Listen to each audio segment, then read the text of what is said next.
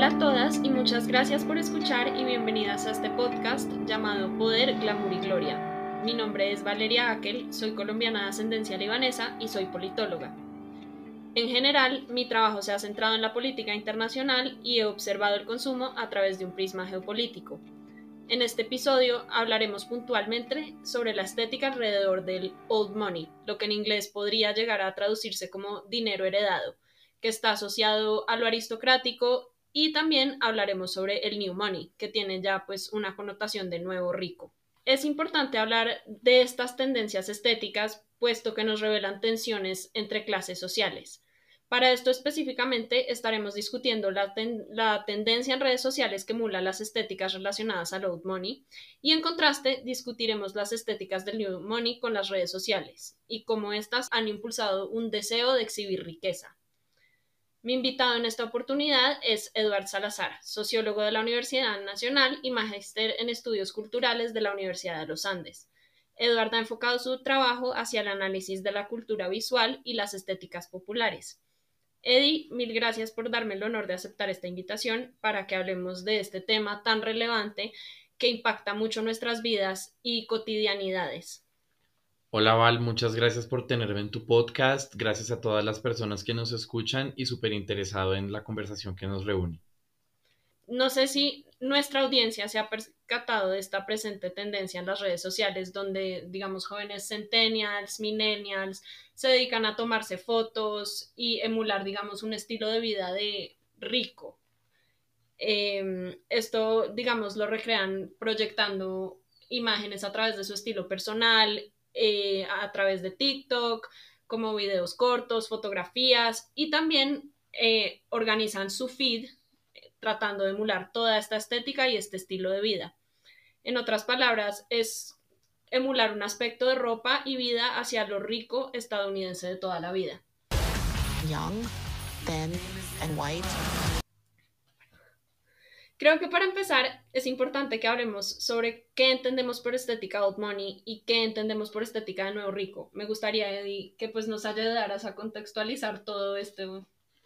Yo creo que la estética del old money tiene que ver con, primero, eh, un pasado que se glorifica eh, y de un tipo de construcción social, cultural y política de la riqueza alrededor de la familia, de un tipo de familia muy específica que sería una familia blanca, europea o de descendencia europea o anglosajón, eh, habitante en el continente europeo o en el, estadounidense, en el territorio estadounidense, pero asociada como a ese linaje, como a esa conexión que hay con un pasado que siempre ha sido glorioso y del cual eh, se debe eh, un tipo de celebración. Uno podría pensar entonces que la estética, o más bien que todavía la estética no, no, sino de esa construcción social tiene que ver con las fortunas antiguas, las grandes casas, estas casas en donde hay cuadros, pinturas que pintan a tus antepasados y a tus, antepasadas, y en el donde hay muchas cosas que se heredan, tanto en valores materiales, objetos, propiedades, dinero, como en valores inmateriales, y que sería un legado eh, a veces imaginado o a veces real, pero que se siente como muy propio. Y eso, pues, por supuesto, deriva en una cierta estética, que a mi juicio tiende a ser conservadora, indistintamente en lo que en una época pueda definirse como conservador, trata de emular unos ciertos patrones vestimentarios que guarden las tradiciones. Tienden a tener unos colores o unas ideas muy claras sobre la limpieza, unas ideas muy tradicionales sobre el buen gusto asociado digamos, a ese dinero tradicional, eh, tienden a hacer unas presentaciones visuales que reproduzcan esta idea de pertenencia y adscripción a un establecimiento. Pienso yo que podría ser un contexto. Sí, y ya que estás mencionando, digamos, todas estas características, eh, también esto se ve específicamente como en prendas características de esta estética, ¿no? Por ejemplo, collares de, perlas, tacones bajos, eh, como una paleta de colores muy tradicional, como lo mencionas, entonces azul marino, beige, eso se ve muy claro, digamos, en todas estas imágenes y también en películas que emulan esta estética. Yo creo que visualmente podemos, al menos para iniciar, situarlo en dos puntos. Uno, pienso yo que es el mundo del deporte. El mundo del deporte y ese, digamos, tono blanquecino eh, de utilización de ciertos materiales como medio ligeros, eh, está muy asociado a esa estética porque crea una imagen contradictoria de lo que es hacer deporte sin sudar y ensuciarte. Es decir, vas a hacer una actividad que requiere de un esfuerzo físico, pero mantienes una pulcritud absolutamente perfecta que tiene que ver con la vida de campo, el vacacionar, el ir a la playa, el ir a tu casa en las montañas, etcétera, y cómo eres capaz de sumergirte en un entorno entre comillas un poco menos urbano, pero conservando esa pulcritud que implica el espíritu burgués, por un lado. Y por otro lado, esa estética de los tacones bajos y demás se sitúa también históricamente. No estamos hablando de ese old money del siglo XIX, sino de ese old money que se construye en la modernidad, es decir, o en la modernidad del siglo XX, para ser más preciso.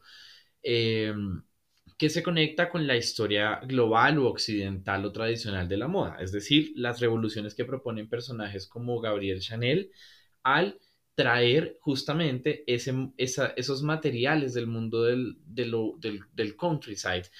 Por ejemplo, pensemos que el tweet, eh, que es este material tan eh, buscado por la diseñadora, viene justamente de esa ruralidad inglesa, por ejemplo.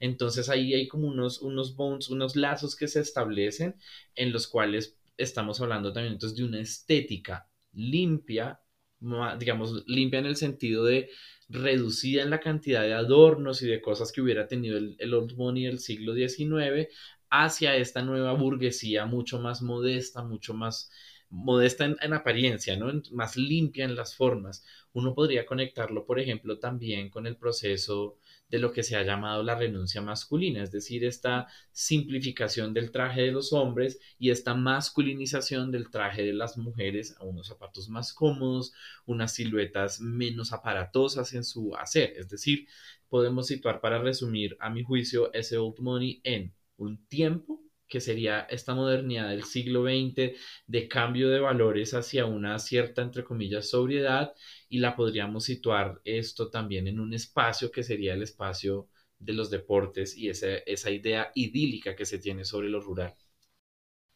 Claro, y también está la parte, digamos, de los apellidos y la blanquitud, eso es como un componente muy importante hacia el old money sobre todo pues lo que en Estados Unidos se conoce como WASP, que quiere decir White eh, Anglo-Saxon Protestant, o sea, eh, protestante blanco, anglosajón. Eh, entonces quisiera como ahondar ahí, como en esa, en esa parte racial. Y eso me remite directamente al texto del sociólogo Max Weber, que en la ética protestante y el espíritu del capitalismo justamente muestra cómo esa idea de una cierta austeridad está relacionada con una idea de clase social y de, digámoslo así, pertenencia racial, por un lado.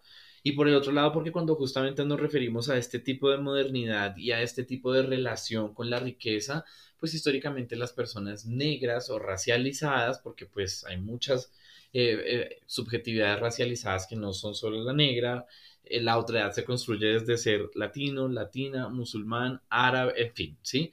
Eh, no hacen parte, no han sido parte históricamente de esta idea de riqueza occidental europea blanca. Es decir, la riqueza ha estado concentrada racialmente en unas personas, en un fenotipo. Em, entonces empezamos a entender cómo van coincidiendo estos valores en algo que no nos sorprende, y es que Occidente se ha construido a partir de una idea muy jerarquizada del poder económico en relación a la raza. O sea, y esto es, por supuesto, una herencia colonial. Y ahí se ve presente todavía esa colonialidad eh, del poder, de esa colonialidad que acompaña todavía, por supuesto, la riqueza. Em, y por esto, cuando lo trasladamos a las imágenes que nos presenta el mundo del espectáculo, del cine, de la televisión, los medios masivos, las marcas de moda como productoras de sueños y de imágenes, lo que estamos viendo es la representación de una familia blanca, de una familia nuclear y de una familia numerosa. Figurémonos una campaña, por ejemplo, de Ralph Lauren, ¿cierto?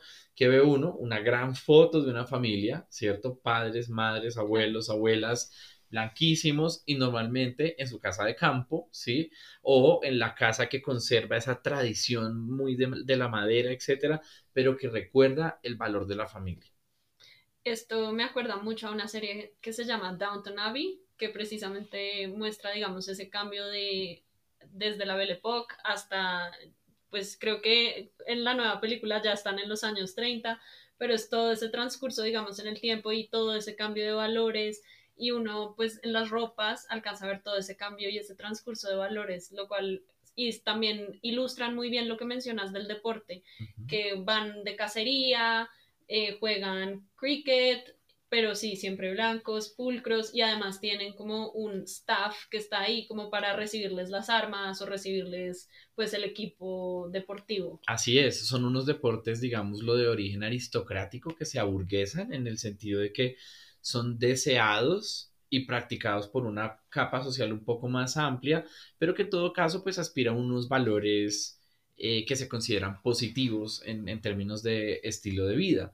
Uno podría entonces pensar que se asienta una idea de modernidad, pero de una modernidad muy sobria que se adapta a la tradición. De hecho, en mi libro de Nostalgias y Aspiraciones es el tema que me interesa y yo lo titulé Nostalgias y Aspiraciones justamente porque muestra como unos ciertos sectores sociales tienen una nostalgia de un pasado, de la grandeza de una ciudad, de un relato personal o familiar, esto, pero también hay una aspiración a una modernidad, a un futuro, a la riqueza, al bienestar, etcétera, y yo creo que esa estética cristaliza esos dos valores también, la nostalgia de ese pasado y la aspiración a estar muy bien.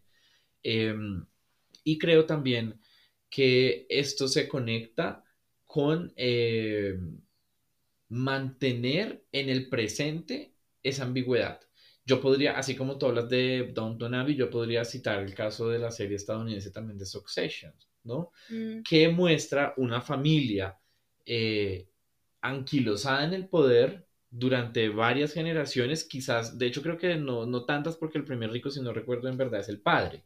Esto, pero en últimas, apelando a unos ciertos valores estéticos en el vestir que le recuerdan esa pertenencia de clase, ¿sí? Y que le recuerdan que esa pertenencia de clase está asociada a una tradición, ¿sí? Que hay que mantener. Esa serie es muy interesante en ese sentido porque uno puede ver una paleta de colores muy clara. Blancos, negros, grises y cafés, ¿sí? La presencia de unos, y en, los casos, en, en el caso de los hombres, el azul, el navy blue, ese tipo de cosas, pero hay una paleta muy asociada eh, muy clara, perdón, y que cuando tú la ves está muy asociada al mundo náutico, al mundo de los caballos, al mundo de las casas de madera campestres, etc. En la ciudad, pues por supuesto, eso adquiere sus propios lenguajes. Em, y creo que justamente lo que la fascinación que ha generado en redes sociales es porque nos dice, oigan, yo puedo parecer rico porque esos códigos están muy codificados y al entenderlos los puedo apropiar en mi propio cuerpo.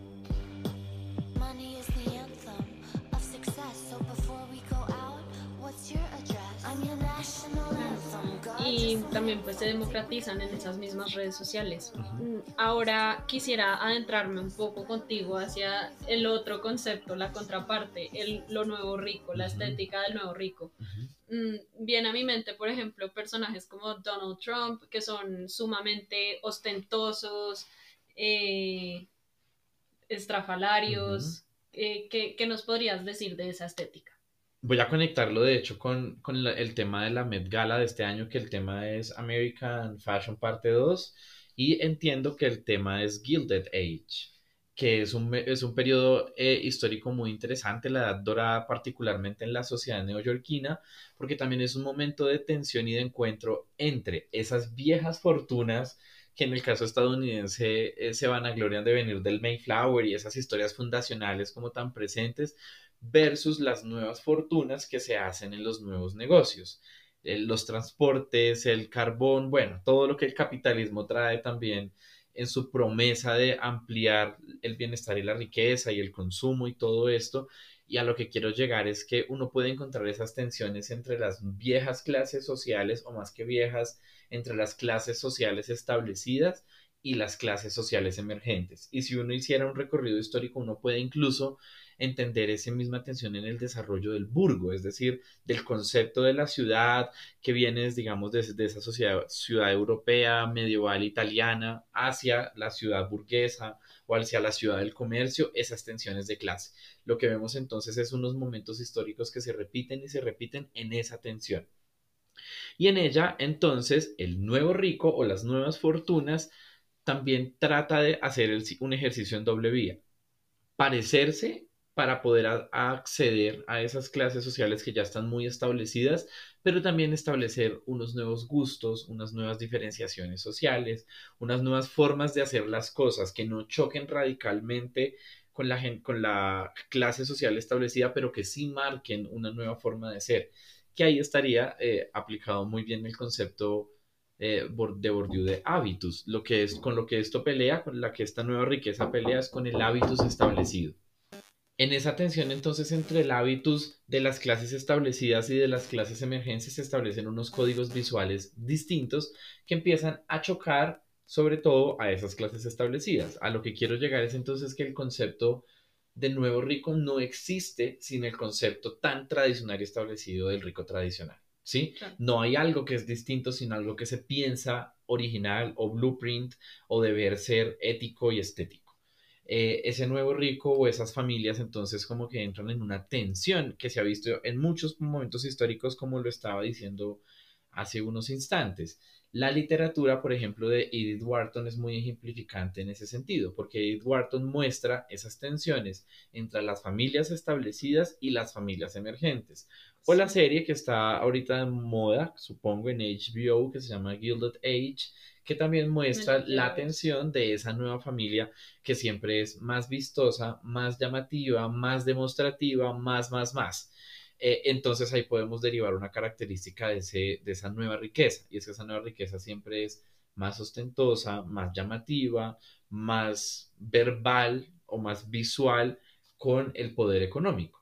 Entonces, lo que uno puede ver es que esa nueva riqueza siempre es más demostrativa es más bulliciosa y decía que es un efecto ni siquiera colateral, sino directo del capitalismo, porque hace que estas nuevas personas siempre sean más ricas que las anteriores, porque encuentran nuevos negocios, son mucho más ávidas de hacer ese relacionamiento, de expandir esas nuevas fortunas, ¿sí? que uno podría conectarlo eh, con el caso colombiano a este sentimiento de la pujanza antioqueña, ¿sí? Eh, que es de abrir nuevos negocios, este cuadro muy emblemático. Eh, en donde se muestra como la colonización antioqueña, que creo que se llama así, un hombre y una mujer que miran al futuro, ¿sí? Hacia allá estarán nuestros nuevos terrenos, hacia allá estará nuestro nuevo negocio, y eso pega muy fuertemente y es muy, se amalgama muy bien con el espíritu de la modernidad, que es esa visión del futuro, esa construcción eh, a partir de lo nuevo, la expansión, la expansión, la expansión, y con esa expansión viene la demostración que se une a un fenómeno muy temprano del capitalismo que es la sociedad del espectáculo. Y es, vamos a, no vamos a ser ricos, sino vamos a demostrar y a celebrar toda esta riqueza y vamos a hacer de la riqueza una fiesta de la ostentación.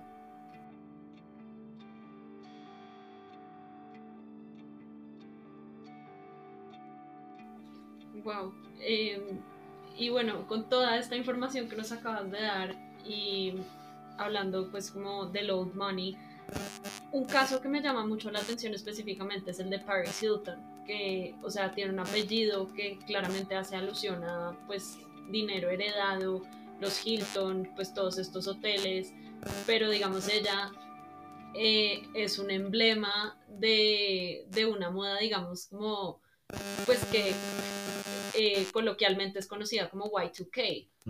Eh, o sea, es esta moda de los 2000, de lo quiche, de lo trash de lo exuberante y de mal gusto, entre, entre comillas. Yo amo el término trash además me parece súper divertido. Sí.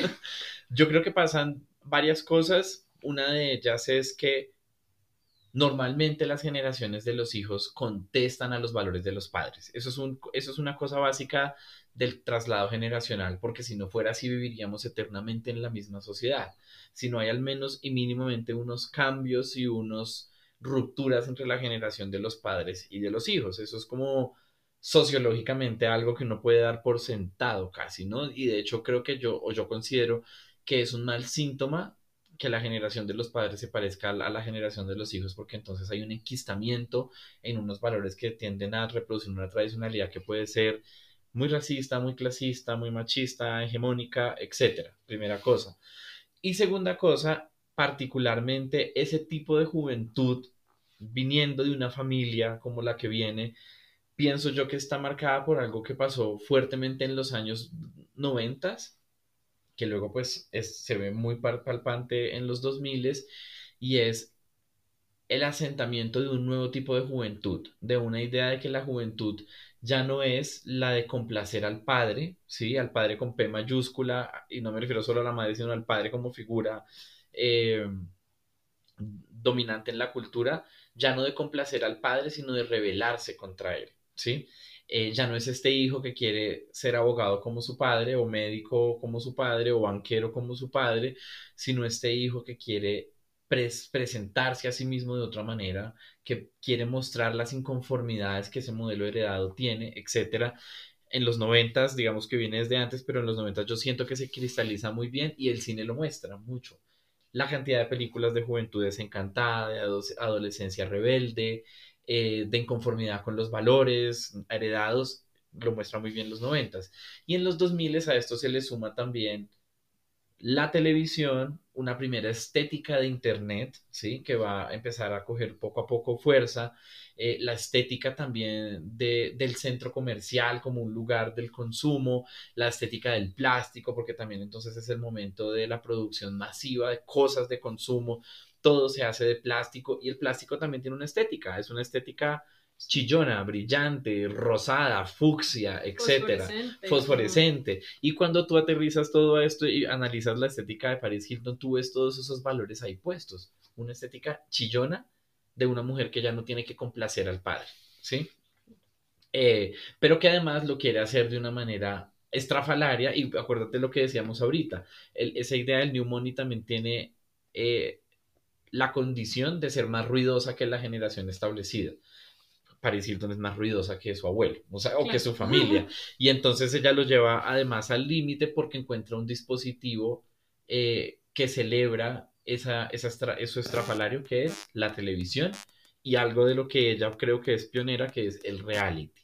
El reality es una exageración de la realidad, ¿sí? A partir de unas características que parecieran definibles. De hecho, eso me hace recordar en el documental que sacaron hace un año, dos años de Paris Hilton, su propio como ah, medio documental, en el que ella dice que incluso su voz es un artificio, que ella, más allá de que eso sea cierto o no, lo que nos dice es que el reality es una parodia de la realidad, ¿sí? Y que ella entendió muy bien ese lenguaje y entonces construyó un, un personaje tan ruidoso como fuera posible. Además, porque como ella no tiene nada que perder, ya es rica, todo lo que haga en, excentricidades es una ganancia, porque no, está, no están amenazadas las condiciones básicas de la existencia, no dejar de ser pobre, etcétera. Y además, como venía diciendo, el capitalismo particularmente premia mucho el espectáculo, ¿sí? Y el reality es como ese gran epítome del espectáculo celebrado. Y también pasa esto con las redes sociales, digamos, eh, pues en los 2000 fue el reality, pero después cuando emergen todas estas redes sociales que puedes tomar como tu foto con la camarita de tu celular y simular tu realidad, como que esto también eh, pues se presta, digamos, para simular, digamos, cierto tipo de estilo de vida. Entonces, en redes sociales es muy común exhibir el poder adquisitivo o exhibir eh, tu estilo de vida, etcétera.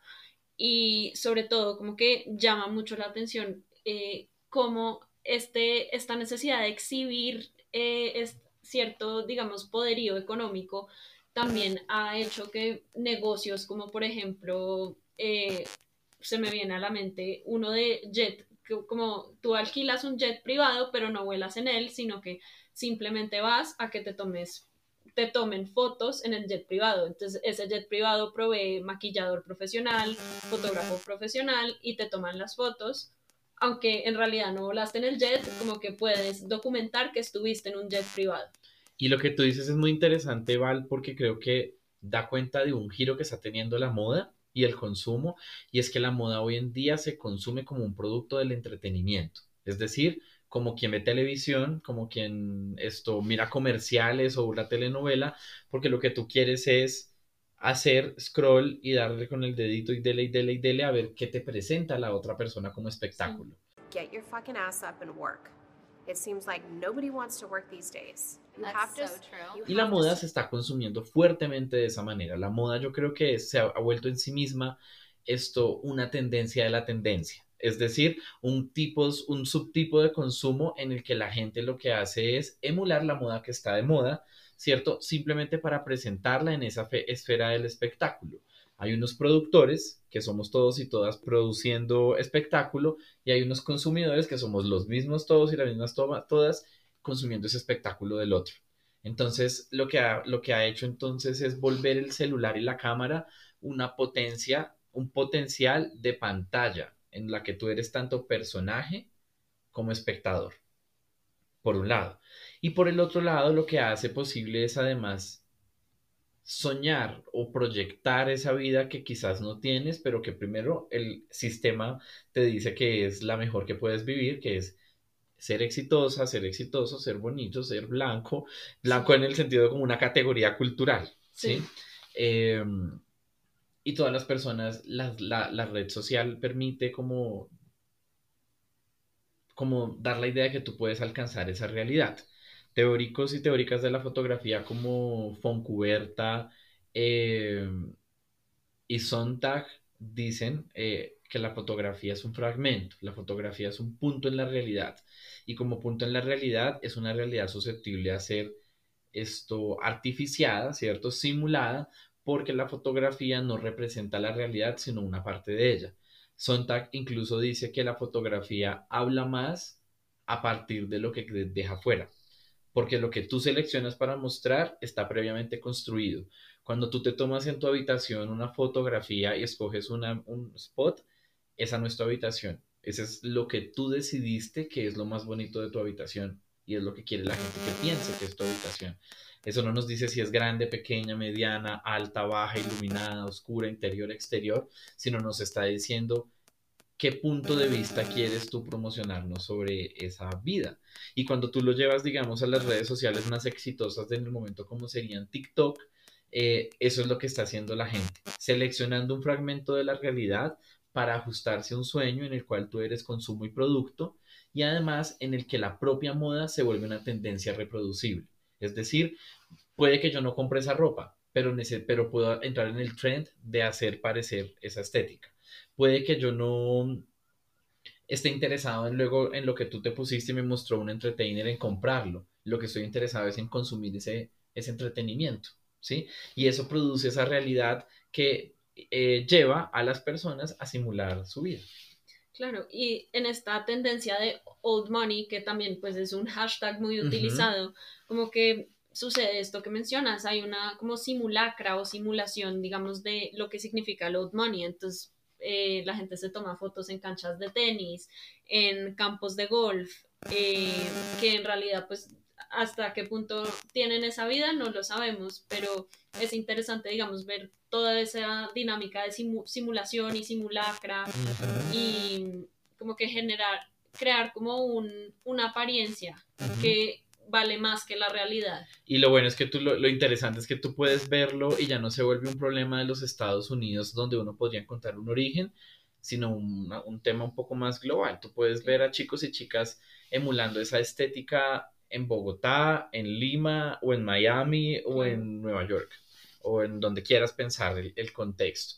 Hay una marca de moda eh, relativamente nueva eh, que se llama Casa Blanca, que a mí me parece el ejemplo perfecto de recreación de ese tipo de estética. Y de hecho, me parece que el nombre ya de una vez le pega muy bien a la idea que uno genera cuando se imagina una marca de ropa que se llama Casablanca. ¿sí?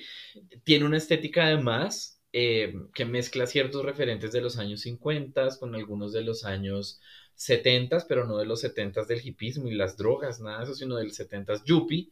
Esto con algunos elementos de los 80s y los 90s con esa estética yuppie. ¿Qué vemos allí? Mucha moda del mundo del deporte. Faldas plisadas, ropa de tweed, eh, sacos de punto, chalecos de punto, eh, una paleta de colores claros, donde hay un alto predominio, por ejemplo, del blanco, eh, los sacos de, tejido de trenza.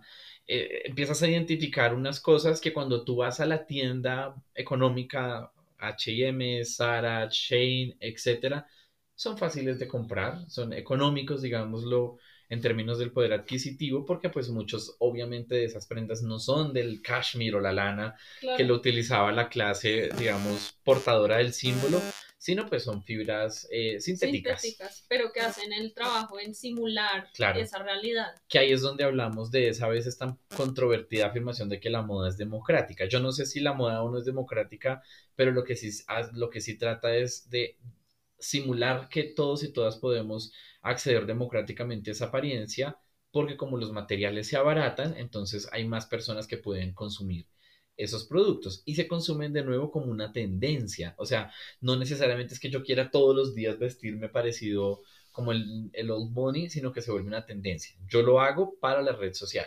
Si mañana sale la tendencia de hippie chic, se van a vestir así. y eso es muy interesante. La moda se ha vuelto los, no, las emanaciones de la moda se han vuelto una tendencia para imitar en las redes sociales.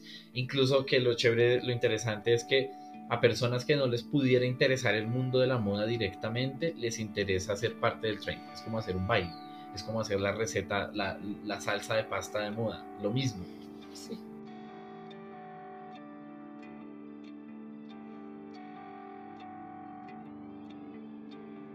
Y también, bueno, volviendo un poco a lo, al New Money, digo, es decir, a lo nuevo rico, eh, creo que tengo que mencionar este documental que se llama The Queen of Versailles, que bueno, es un documental que hizo una cineasta antropóloga muy reconocida que se llama Lauren Greenfield y ella, digamos, documenta la vida de una mujer que se llama Jackie Siegel, que es como esposa de un magnate, dueño de un, una empresa de tiempo compartido pero entonces como que primero nos muestra toda esa afluencia, toda esa bonanza económica y de repente llega la crisis del 2008 y también nos muestra, digamos, los problemas que tiene esta mujer adaptarse a su nueva realidad, ya no puede consumir lo mismo que antes, tiene que, ah bueno, estaban construyendo la casa más grande de Estados Unidos, que era una réplica exacta de Versalles, por eso el documental se llama La Reina de Versalles, entonces tiene que renunciar a este sueño de su casa estilo Versalles, tiene que renunciar como a ese ritmo de consumo que ella llevaba. Entonces es interesante ver cómo está, digamos, epítome de la chica materialista, como que sufre cuando, cuando tiene un cambio en su realidad económica. This is almost like a riches to story. Claro, y además que muchas de ellas pueden que tengan unas historias asociadas a la movilidad social, es decir, inicia como una reina de belleza de concursos locales, regionales, eh, en, la, en, el, en el que se le promete que esa belleza física se puede traducir en riqueza económica si se casa entre comillas, con el hombre que corresponde y, le da otro estilo de vida y te permite, como tú bien lo dices, esa afluencia y comprar y comprar y cuando eso se pierde, pues obviamente genera una crisis eh, de sentido muy grande. Entonces ahí, cuando uno empieza también a mirar esas estéticas, también hay otro tema de clase que se cruza y es cuáles son tus orígenes socioeconómicos y con qué valores estéticos, políticos, sociales fuiste criado o criada. Em, y, también es interesante ver como esa como bifurcación de lo blanco, porque está como el white trash y como el blanco élite. Total. A mí un personaje que, me acabo de acordar que me parece para ilustrar muy bien como ese origen es la mamá de Matilda. Eh, que en la película está como esa señora que se arregla un montón, pero se arregla tanto que se sobrearregla y se pinta de, los ojos súper llamativos y las uñas y utiliza el pelo rizado gigantesco rubio y la ropa de leopardo. Entonces uno empieza, ¿qué es lo que empieza a ver? Unos referentes basados en la saturación de los elementos. No es suficiente con el pantalón de leopardo, zapato, pantalón, chaqueta, etcétera, y esa saturación se empieza entonces a relacionar como con una estética de lo popular, que se relaciona a su turno con otro tipo de blanquitud, porque entonces es chévere pensar con lo que tú dices, Val, que tampoco, que la blanquitud tampoco es homogénea, ¿sí? Que reproduce un montón de valores de, bases similares, pero no se expresa y no se ve y no se vive y tampoco eh, significa eh, las mismas cosas. En el, nuevo, en el nuevo rico siempre hay como una sospecha por el origen, o sea, hacia dónde quiero llegar, ¿sí? Y es ese origen, volviendo a Bourdieu y el hábitus, el que hace que no te vistas entre comillas, entre comillas en relación al código establecido. Lo interesante de ese look y volviendo a Paris Hilton es que hace que esas estéticas, digámoslo, consideradas sospechosas o de mal gusto, sean poco a poco vistas por el público consumidor de otra manera, en la que ya no es indeseada, sino deseada y por eso activa el consumo. O sea, eso se volvió masivo. Logró el fin último que era que la gente cambiara el, hasta cierto nivel la idea que tiene eh, sobre esa visualidad. Eddie, ahora, bueno, con todos estos conceptos ya mencionados y ya un poco masticados, eh, me gustaría que aterrizáramos esto, digamos, al contexto latinoamericano.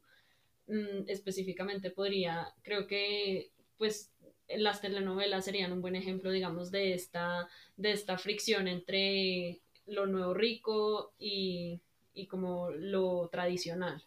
Las novelas latinoamericanas son un gran ejemplo y qué chévere que haya seleccionado ese tema porque muestra, la, telenovela está es un melodrama construido tradicionalmente bajo una historia de amor que solapa o que se cruza con una historia de clase. El rico se enamora de la pobre, la rica se enamora del pobre, etcétera, etcétera. Y esa es una primera tensión.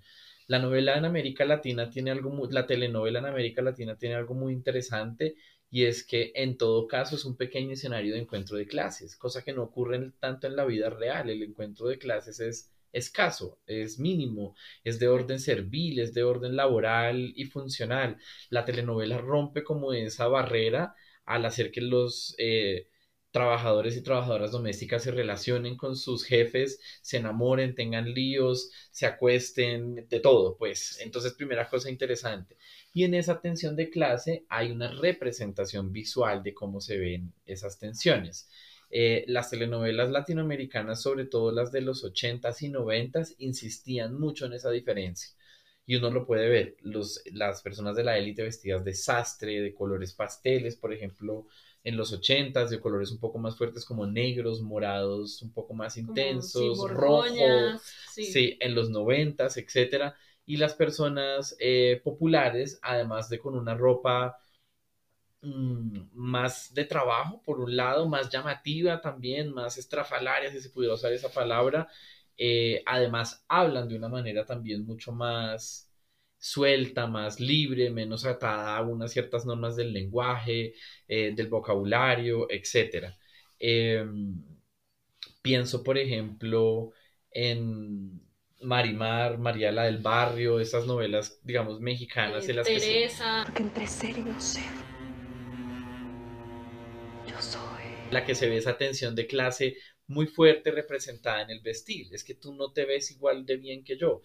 Por ejemplo, me acuerdo mucho, y en las novelas mexicanas se ve mucho los, los giros de cámara, dramáticos cuando la, la mala, la villana, que normalmente es rica, bella, exitosa, espectacularmente vestida baja por las escaleras dramáticas y hacen un primer plano o, esos planos de recorrido para mostrar cómo ella está mejor vestida que los otros y la otra es por allá una, como diría Soraya Montenegro, una pinche harapienta o algo así.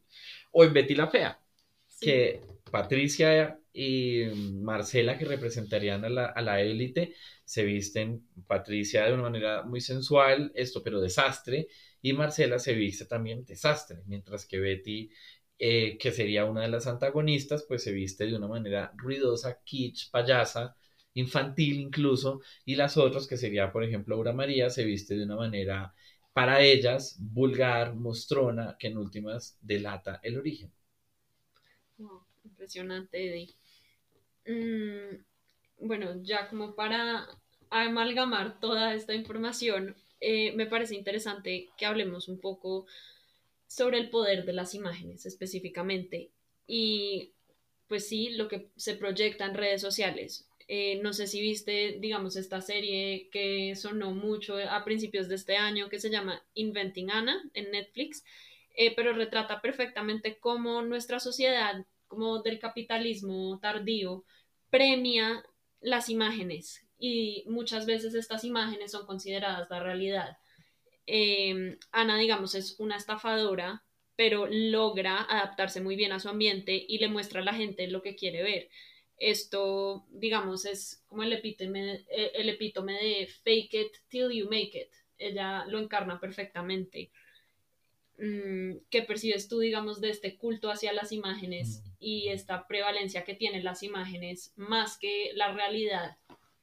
Pienso que lo que revelan es una sociedad que vive gran parte de su experiencia vital cada vez más a través de la pantalla, en donde podría generarse incluso una disociación entre tu realidad material, familiar, espiritual, eh, de relaciones cercanas, versus el personaje que está basado en la persona, que está basado en tus sueños, pero también en tus miedos que presentas a, a los otros y a las otras. Entonces, lo que primero que creo que, que, cons- que ocurre es una fricción entre dos planos de una misma realidad, porque también creo que hay que aceptar que esa realidad virtual también es parte de la realidad de todos nosotros y de todas nosotras hoy en día, porque esa virtualidad también se ha naturalizado de muchas maneras. Trabajamos por internet, tenemos trabajos remotos, eh, se, se privilegia, eh, digamos, además eso fue uno de los grandes efectos de, de la pandemia, que fue privilegiar esa, ese tipo de interacción que tiene tanto de ancho como de largo, de bueno como de malo,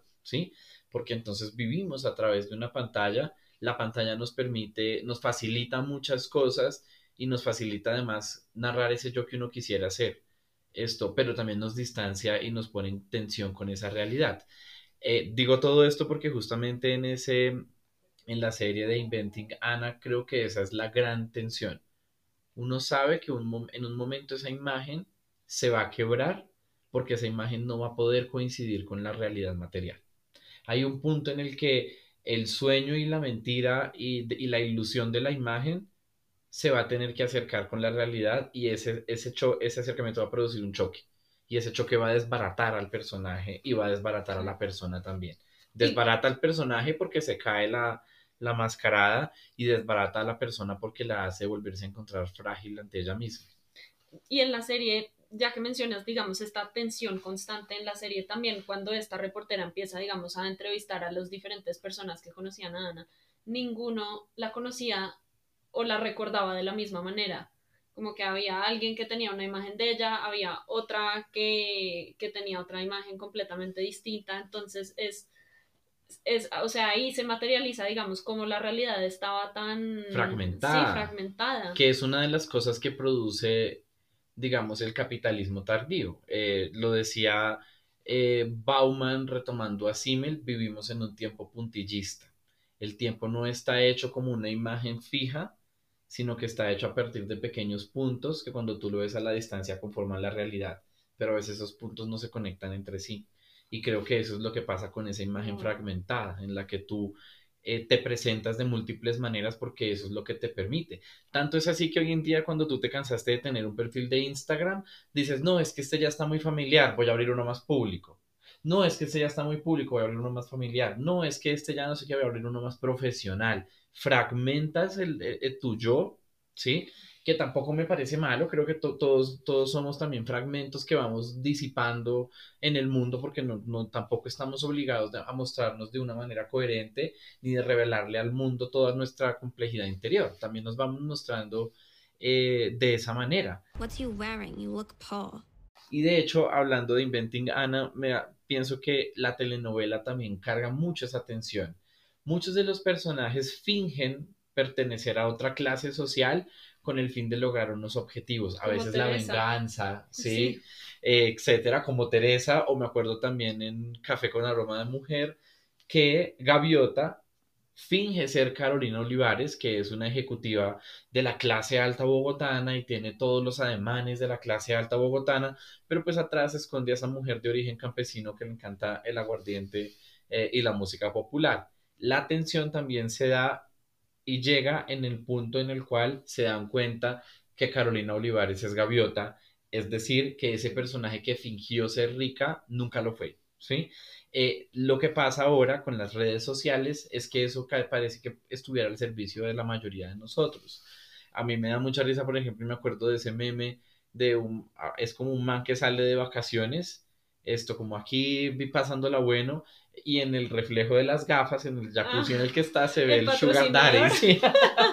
Sí, Es, es eso, es, la gafa siempre refleja, la gafa sería como la metáfora del encuentro entre la ficción y la realidad. Es- esa metáfora está perfecta. Sí. Yo creo que materializa todo lo que sucede en redes sociales.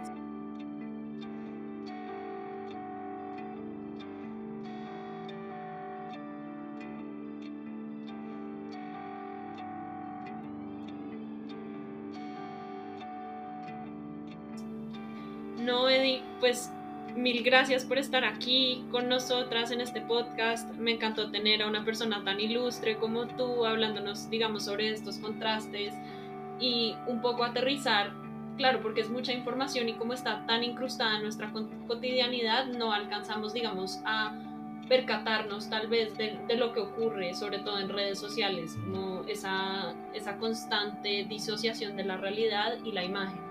Gracias, Val, por la invitación. eh, y creo que justamente el tema del New Money y del Old Money y de esta tendencia de querer emular esa riqueza pone de manifiesto esa tensión. Es de yo no tengo que ser rico, pero tengo servidos por el mercado y por las tendencias y por las redes sociales los elementos para jugar a hacerlo, al menos como una forma de consumo, de ser consumido, de ser admirado, de ser mirado, pero también de mirar a los demás.